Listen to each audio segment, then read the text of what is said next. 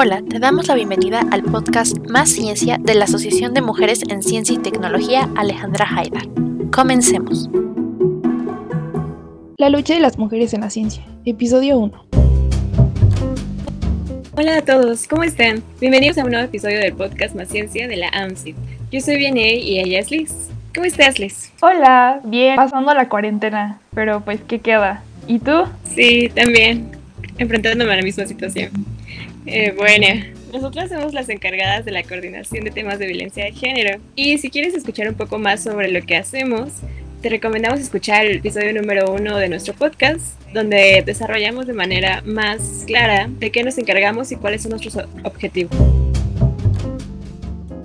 Cuando uno entra al mundo de la ciencia, sea por la razón que sea, porque lo conoces en la escuela o por gusto, no pasa mucho para empezarte a topar con nombres como Newton o Einstein y muchos otros, en donde comienzas a notar que la mayoría son hombres.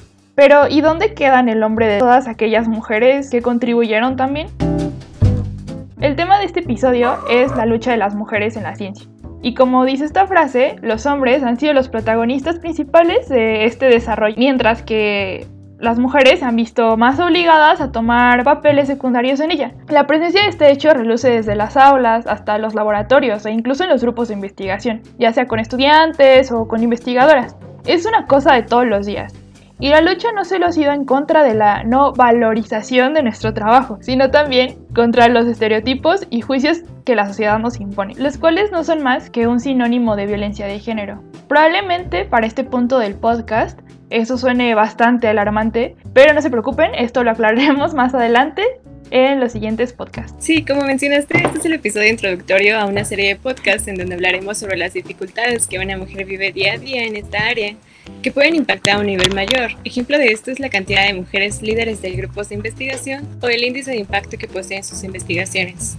Y de hecho, no solamente hablaremos de las dificultades actuales, sino también de las historias de algunas mujeres científicas cuyo camino fue complicado, porque en su época la brecha de género era aún más marcada e incluso no gozaban de cosas tan básicas como tener estudios universitarios o poder elegir entre si querían tener hijos o no.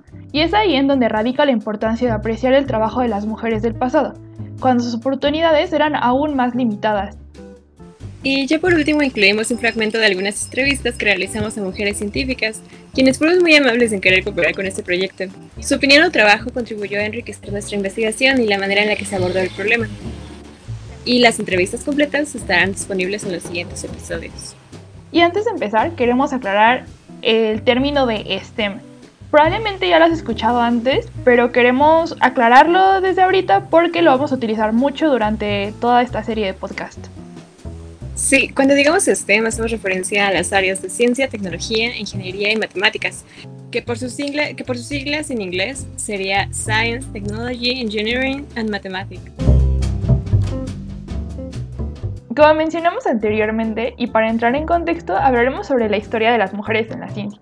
Y es que mientras las academias científicas más prestigiosas de la historia fueron fundadas en los siglos XVII, alrededor también del siglo XVIII, no comenzaron a admitir mujeres hasta 1979. Eso es mucho tiempo de diferencia y pues sabemos que mucho se desarrolló durante esta época. Sorprendente, ¿no? Y realmente no es como que las mujeres comenzaran a aportar a la ciencia a partir de ese año. De hecho, han estado aportando desde hace mucho tiempo. Mucho así es, ya que esto no refleja realmente la verdadera participación y aporte de las mujeres en la ciencia que existe desde la antigüedad como Hipatia de Alejandría, y que generalmente todo este trabajo es opacado, ultrajado o no reconocido por la comunidad científica de ese entonces. Tal es el caso tan famoso de Rosalind Franklin, que es como de mis casos favoritos porque Q. Entonces, bueno, ella era una química cristalógrafa que desarrolló una técnica que proporcionó las imágenes necesarias para encontrar la estructura del DNA. Y esta, pues, como algunos ya saben, fue robada sin su permiso para enseñársela a James Watson, que junto con Francis Crick desarrollaron a partir del trabajo de Rosalind Franklin un modelo del DNA. Y mientras el trabajo de ellos fue galardonado con el Nobel en 1962, pues el de Rosalind no fue reconocido. Como el chisme. No digas, yo no sabía sobre ese caso, qué coraje da. De, de, hecho, otro caso parecido es el de Mary Anning, quien fue la primera paleontóloga reconocida como tal. Ella se hizo mundialmente conocida por sus hallazgos en lechos fósiles marinos del Jurásico. Su trabajo cambió el pensamiento científico sobre la vida prehistórica y la historia de la Tierra. Sin embargo, su condición económica, religiosa y su género le trajeron complicaciones, como el que nunca fuera aceptada en la Sociedad Geológica de Londres y no siempre recibiera crédito por sus descubrimientos. No fue hasta 2010 mm. que su trabajo fue reconocido. No, pues ya para ese punto es como gracias por nada, ¿no? O sea, son muchísimos años de diferencia ya. sí, de hecho podemos decir que a pesar de que muchas mujeres realizaron trabajos científicos, estos tendrían a ser presentados como un apoyo a la ciencia o a algún científico y su trabajo no era reconocido. Esto no es más que el reflejo de una sociedad patriarcal. Entonces podemos decir que la historia más importante es aquella que explora, pues realmente por qué habían tan pocas mujeres, ¿no? O el cómo y el por qué se desperdiciaron sus talentos y pues incluso el nombre de aquellas mujeres que nunca escucharemos porque justo, ¿no? No estaban en un contexto que les permitiera desarrollarse y dar a conocer su trabajo. Si bien las aportaciones e historias de cada una de estas mujeres que mencionamos y las de muchas otras no fueron propiamente reconocidas en vida, sí han ayudado a inspirar a muchas generaciones de mujeres científicas, quienes con su ejemplo y en su honor siguen luchando para que la situación de las mujeres en la ciencia vaya mejorando poco a poco y que en unos años las siguientes generaciones tengan que dejar de luchar y solo hagan su trabajo, solo hagan ciencia. Sí, todavía hay algunas personas que argumentan que los hechos que recién mencionamos solo son historia, que hemos avanzado y que la situación ha mejorado y ya no existe tal diferencia entre hombres y mujeres. Sin embargo, esto no es cierto.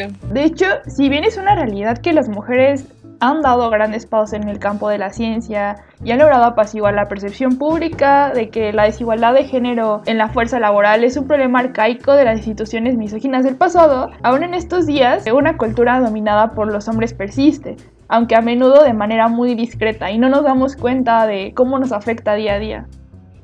Sí, ejemplo de esto es la encuesta hecha en 2009 por la American Society for Quality, donde muchas niñas y mujeres reportaron que no están interesadas en la ciencia.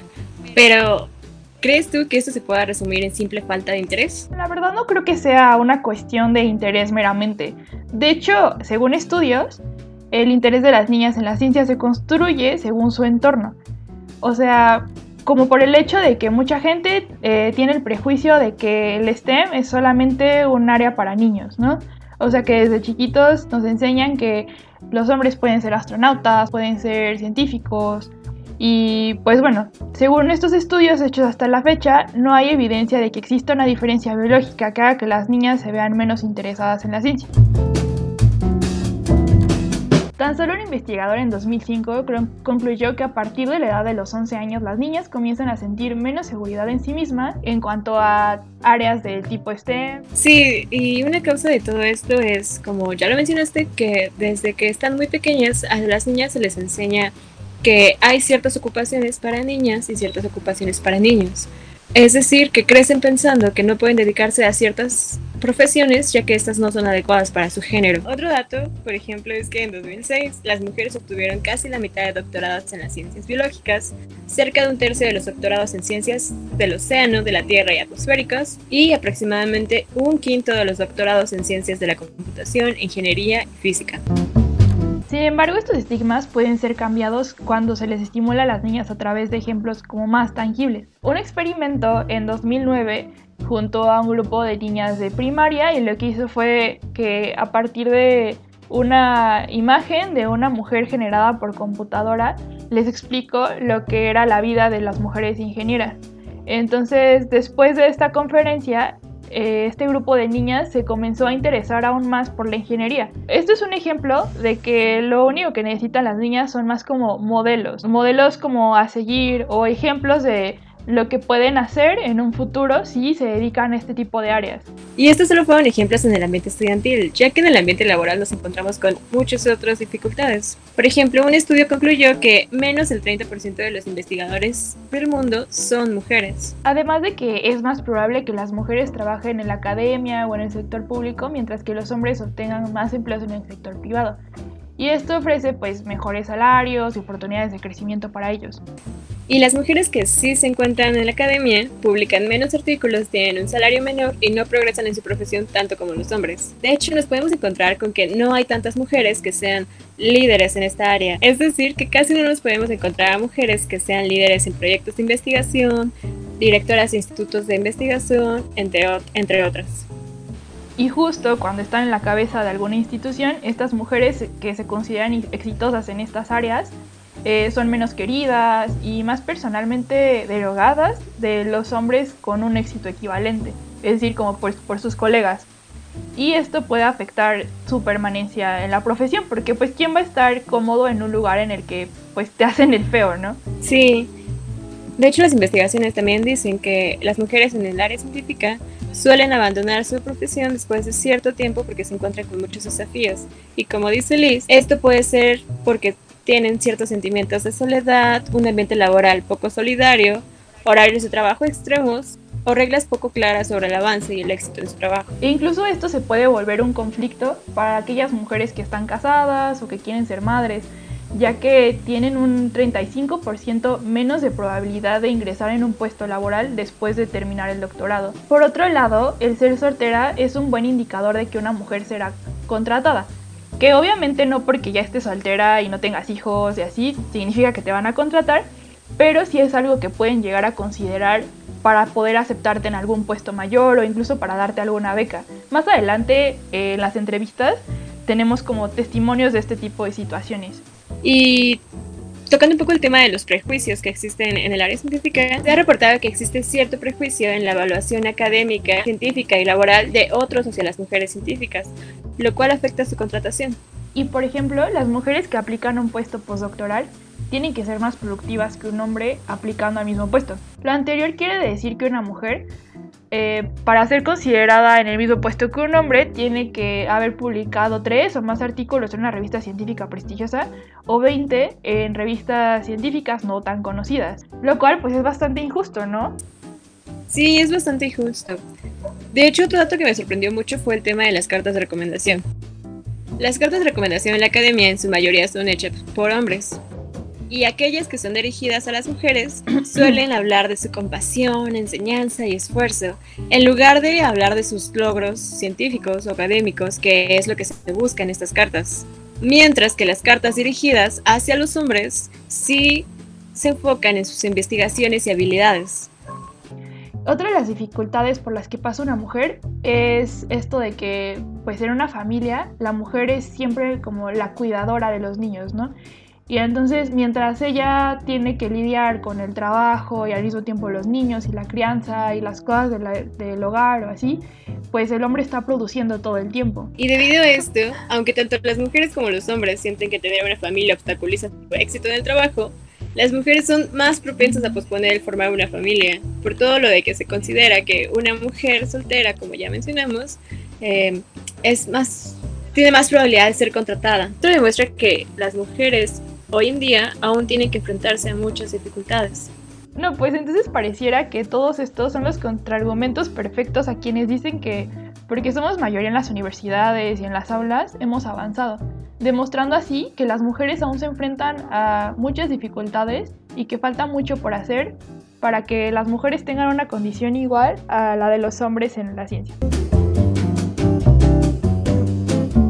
Y para complementar toda esta información, en el siguiente episodio nos acompañará Yasu Enciso, de City University of New York, quien es psicóloga social, experta en estudios de género, amor, feminismo y la mujer en la academia, a quien agradecemos muchísimo por brindarnos una entrevista súper completa en donde nos habla sobre la problemática que las mujeres enfrentan, así como las dificultades que viven en la academia neopatriarcal, el cual es uno de sus artículos más recientes.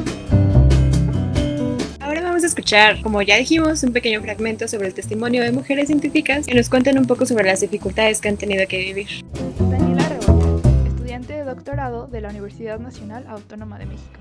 Y que igual como mi asesora es mujer, como que siento que también eso te pues te motiva, ¿no? Para para tú tratar de ser como ella, o sea, que sea una inspiración para ti, sobre todo porque pues si ella se las vio súper difícil en los 70s y 80s, que era cuando estaba empezando, como que te motiva para, pues ahorita con tantas em, facilidades que ya estamos teniendo a comparación de las que tuvo ella, como que también eso es motivante para, pues para alcanzar un, puesto así, ¿no? Un, una, un nombramiento de investigador o una cátedra o lo que sea.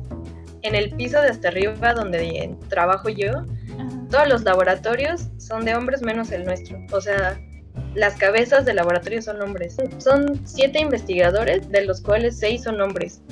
Y la única, o sea, mujer es la doctora, ¿no? Mi jefa. Y eso solo Entonces, en piso, ¿no? Sí hay mujeres, pero son las técnicos, ellas no son las titulares, ¿no? Entonces, pues, no es como que sea todo de hombres, pero sí, simplemente para buscar un tutor o tutora, o sea, ¿cuánta diferencia hay de hombres que de mujeres? O sea, yo creo que son tres de cada cuatro investigadores son hombres, o sea, no es que seamos la mitad mujeres y la mitad hombres, o, o que haya una mayoría, ¿no? La verdad, a lo mejor estudiantes sí habemos más mujeres, pero ya ir con un investigador o investigadora, pues ahí es cuando se ve, ¿no? Esa brecha gigante. Ahorita igual dando clases en, en la facultad y pues es clase de laboratorio y somos dos profesores, soy yo y otro profesor. Y cuando el, el laboratorista tiene algo que decirnos, solo se acerca a él, o sea, yo no existo, a mí no me habla y no me dice pues los problemas que tiene con el material o bla bla bla en el laboratorio igual tengo un compañero y él dice como algo que también yo puedo decir como que en, ese sentido como que si yo lo digo me cuestionan, pero si lo dice él es como la ley absoluta. Brenda Díaz Cárdenas, estudiante de postdoctorado en la Universidad Juárez del Estado de Durango. Si son mujeres y se embarazan, pues eso es mal visto en el mundo de la ciencia. Y es tan mal visto que cuando hice mi, maestría, mi doctorado, perdón, eh, cuando entré a la entrevista, pues yo tenía una pareja ahí en el, en el INECOL, ¿no? En donde hice la maestría y el doctorado. Él también estaba ahí y todo el mundo sabía que, que éramos pareja, ¿no? Que estábamos casados. Entonces, una de las preguntas que me hicieron fue que si yo pensaba tener hijos. Eh, creo que es una pregunta que tal vez no se debería hacer, ¿no? Porque es algo personal y pienso que las cuestiones personales no deberían de, mezclarse con las académicas. Al estereotipo más grande que me he enfrentado y al que sí me ha costado trabajo, más que ser mujer dentro de la ciencia, es al hecho de ser mujer, ¿no? Ser mujer en un país chista es muy difícil cuando tú no te ves dentro de ese estereotipo. En México no me van a dejar mentir, el ser mujer es hacer siempre lo que los demás te digan, eh, casarte, eh, tener hijos, que tu marido te mantenga, atender al marido, soportar la violencia de tu marido hacia ti o de tu papá o de tus hermanos. Yo así veo el ser mujer en México. Sin embargo, yo no soy así, ¿no? Yo jamás voy a dejar que un hombre me diga qué hacer. Jamás voy a dejar a ser sumisa ante, ante nadie. Entonces, eh, eso me ha costado mucho, mucho trabajo. Incluso fui a terapia en algún tiempo y no me, no me sentía en el lugar en el que debería de estar, porque todo el tiempo la gente te está preguntando, ay, ¿y por qué no tienes hijos? ¿Por qué no quieres tener hijos? ¿Por qué no vives con tu mamá? Eso sí está muy mal visto eh, para una mujer. Una mujer independiente es muy mal vista. Una mujer que no piensa en tener hijos es mal vista. Yasmín Escobedo, estudiante postdoctoral de Harvard University.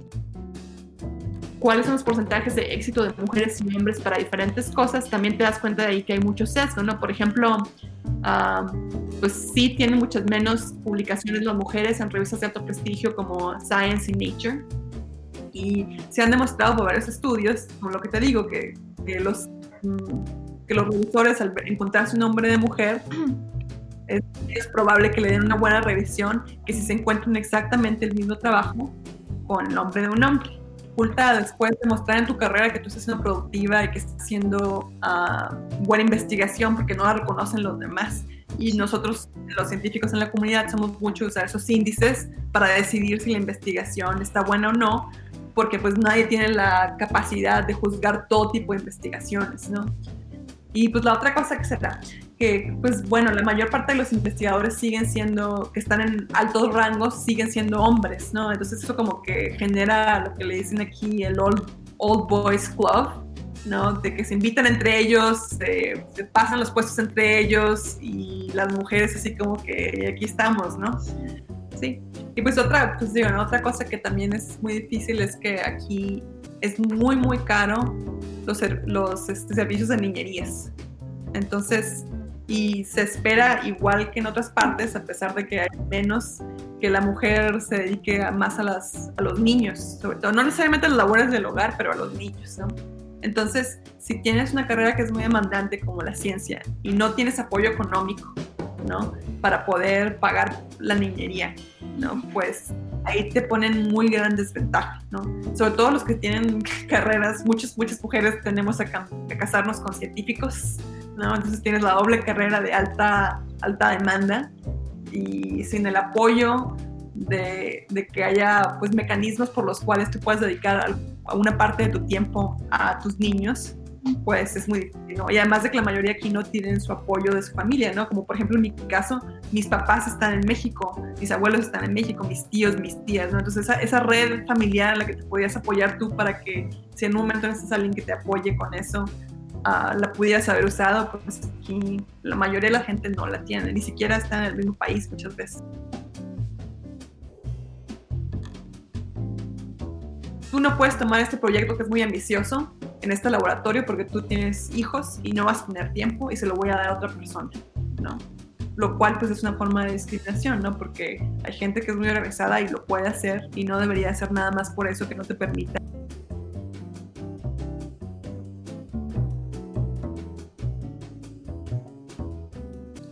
Patti Rodil, fundadora del Grupo Científicos Mexicanos con una maestría en biotecnología.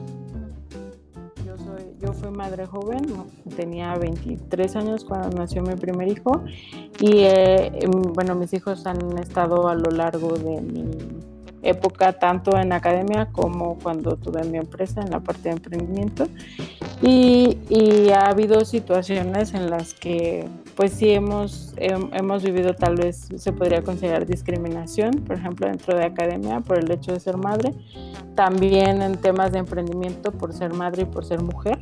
Eh, es más difícil, por ejemplo, conseguir inversión o que te consideren para ciertos premios e iniciativas siendo mujer, aunque tengas la experiencia y, la empresa funcione.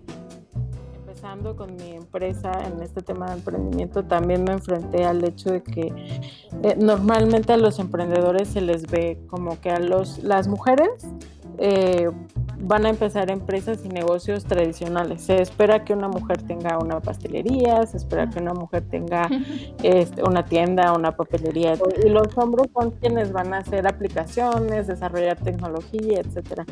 Ve, es, incluso el, el, porcentaje es mucho, mucho, mucho más marcado que en academia. En academia ahí ya tenemos algunas, algunas áreas, por ejemplo en biología, donde incluso ya hay más mujeres. Eh, hay unas donde ya está más o menos parejo, hay otras donde, bueno, sí, todavía hay más hombres, pero en temas de emprendimiento en tecnología en específico vemos una diferencia impresionante sufrimos este famoso síndrome del impostor en donde crees que lo que estás haciendo no es suficiente. Y a mí me costó muchísimo trabajo darme cuenta, por ejemplo, cuando estaba estudiando la maestría, pues no es que yo sintiera que mi trabajo lo eclipsaran mis compañeros, la verdad es que no, porque hacíamos cosas distintas, pero yo veía su trabajo y decía, wow, o sea, cuánto han avanzado, han hecho un montón de cosas y yo sigo sin hacer nada. Y ellos, y ellos me decían a mí, no, pero es que llevas muchísimo, estás haciendo mucho, este, eh, eh, tu tesis, etcétera. Y todo el mundo me echaba porras y yo, y yo seguía así de que no, es que yo soy, soy, soy lo peor, voy bien lento, este, nunca voy a acabar, no voy a hacer, como que nos exigimos mucho más. Eh, y, y, nos cuesta cumplir nuestras propias expectativas. ¿Sabes? O sea, siempre te pones ese, Ese, pude haber hecho más, pude haber hecho más. Nos cuesta mucho eh, reconocer nuestros propios logros, creo que a las mujeres todavía más que a los hombres. Después de este recorrido, es un hecho que el camino de una mujer haciendo ciencia es más difícil que el de un hombre. Y si bien pues no hay soluciones concisas, sí podemos generar redes de apoyo entre nosotras y alentar a otras mujeres dentro de esta área o que quieren ingresar a ella. Por ejemplo, con las mujeres más cercanas, ¿no? Aquí como sobrinitas o primas o tus vecinas o incluso con niñas de las escuelas en las que estuviste antes Sí, siguiendo con esa idea, una buena aportación sería compartir nuestras experiencias y que éstas puedan ayudar a concientizar a la comunidad sobre este tema, así como a inspirar a que se den cuenta que a pesar de esas dificultades es posible tener una carrera en el área científica.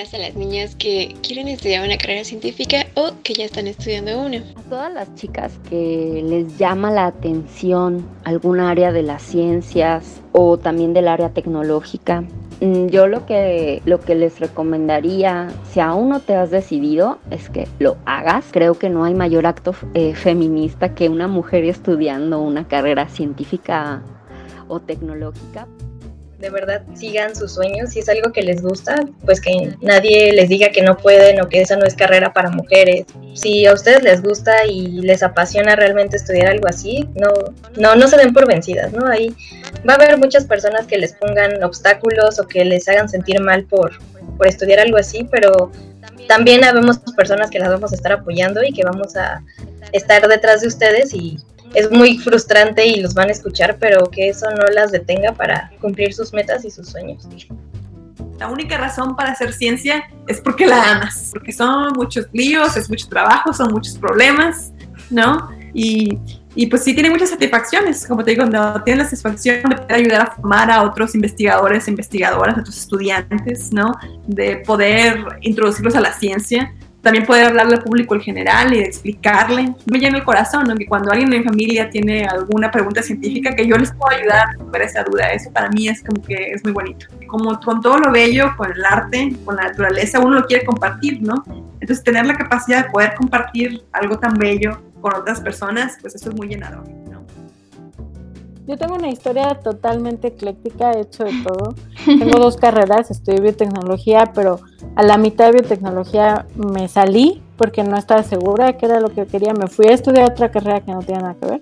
Estudié relaciones internacionales Terminé, bueno, me faltó, me faltaron unos créditos y dije, es que me encantan relaciones internacionales, pero también me encanta biotecnología, entonces regresé a terminar biotecnología y no me pasó nada, ¿no? Entonces como que a veces nos meten esa idea de que no, es que si no la acabas la carrera ya te va, se te va a acabar la vida, no pasa nada. Y también eh, como mujeres quisiera decirles que, que nunca dejen que nadie las apague, que nadie les diga que no a algo, que nadie se aproveche de que sean buenas personas. Para uno poder ser buena científica necesita uno mucho cuidarse a sí misma y cuidar su propia salud e integridad, tanto física y profesional como emocional, mental, no, anímica, ¿no? Entonces, no, descuiden su propio, su propio ser, digamos, creyendo que lo pueden hacer por hacer ciencia, porque no es cierto. Identificar qué, qué tipo de persona eres, si eres multipotencial o, o no, y, y, no quedarte con esta idea de, de, la sociedad de que existe una sola vocación para todos, cuando no necesariamente.